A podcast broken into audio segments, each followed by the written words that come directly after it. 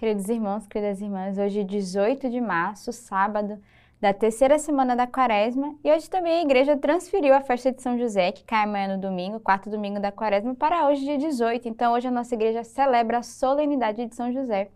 E nós que vivemos esse tempo forte de novena, hoje é esse dia para celebrar a festa de São José e também dar graças pelas graças alcançadas, pelas intenções que foram confiadas ao longo de toda essa semana. Então, agradeço a você que participou conosco cada noite, que rezou, que intercedeu, que deixou a sua intenção de oração. Hoje é dia de darmos graças por esse padroeiro da nossa igreja, padroeiro da nossa comunidade, né? protetor, aquele que providencia as necessidades materiais e espirituais. Então, hoje peçamos ao longo de todo esse dia a intercessão de São José para cada um de nós. A primeira leitura que a igreja nos oferece hoje é da segunda carta de Samuel. A palavra do Senhor veio a Natã nestes termos: Vai dizer ao meu servo Davi: Assim diz o Senhor: Quando os teus dias estiverem completos e vieres a dormir com teus pais, farei permanecer a tua linhagem após ti, gerada das tuas entranhas, e firmarei a sua realeza. Será ela que construirá uma casa para o meu nome, e estabelecerei para sempre o seu trono. Eu serei para ele um pai, e ele será para mim um filho. A tua casa e a tua realeza subsistirão para sempre diante de mim, e o teu trono se estabelecerá para sempre.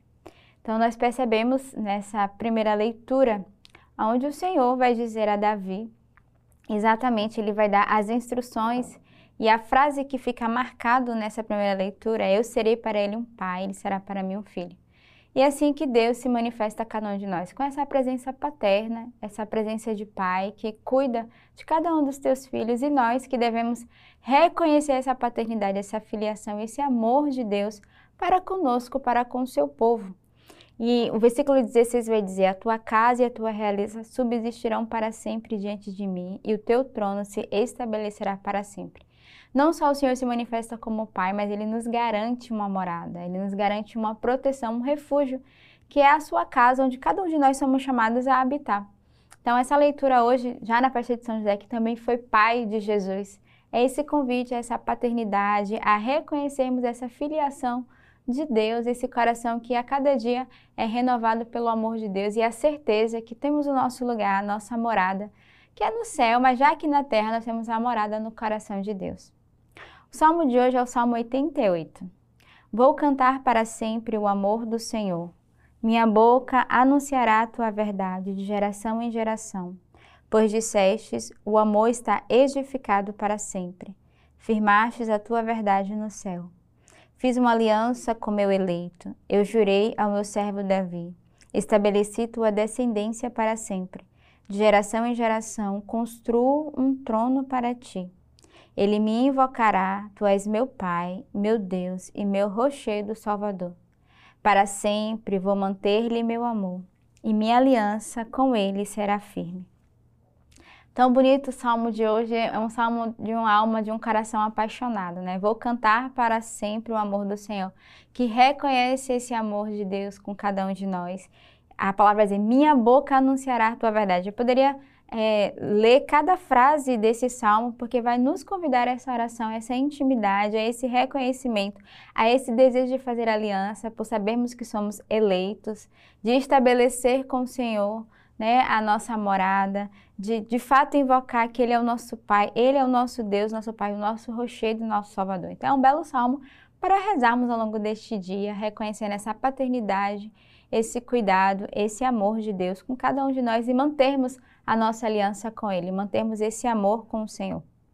A segunda leitura da carta de São Paulo aos Romanos. De fato, não foi através da lei que se fez a promessa a Abraão ou a sua descendência de ser o herdeiro do mundo, mas através da justiça da fé. Por conseguinte, a herança vem pela fé para que seja gratuita e para que a promessa fique garantida a toda a descendência não só a descendência segundo a lei, mas também a descendência segundo a fé de Abraão, que é o pai de todos nós, conforme está escrito: Eu te constituí pai de muitos povos, nosso pai em face de Deus, em quem creu, o qual faz viver os mortos e chama à existência as coisas que não existem.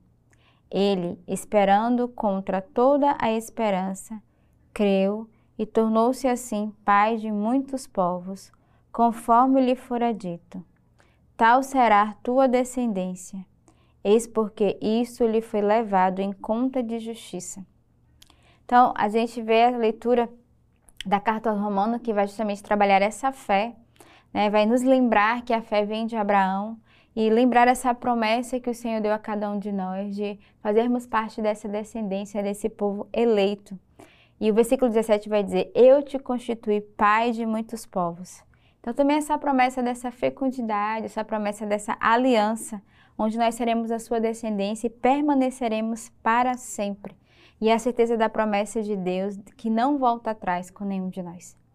O evangelho de hoje é de São Mateus. Jacó gerou José, o esposo de Maria, do qual nasceu Jesus, chamado Cristo. A origem de Jesus Cristo foi assim. Maria, sua mãe, comprometida em casamento com José, antes que coabitassem, achou-se grávida pelo Espírito Santo. José, seu esposo, sendo justo e não querendo denunciá-la publicamente, resolveu repudiá-la em segredo. Enquanto assim decidia, eis que o anjo do Senhor manifestou-se a ele em sonho, dizendo: José, filho de Davi, não temas receber Maria, tua mulher, pois o que nela foi gerado vem do Espírito Santo. Ela dará à luz um filho e tu o chamarás com o nome de Jesus, pois ele salvará o seu povo dos seus pecados. José, ao despertar do sono, agiu conforme o anjo do Senhor lhe ordenara e recebeu em casa sua mulher. Então, é um evangelho muito conhecido, né, que vai falar justamente dessa aparição do anjo a José anunciando que Maria, sua esposa, iria conceber um filho, que era Jesus, e José que através do sonho, escuta a voz de Deus, né, através desse anjo que aparece em sonho e que obedece.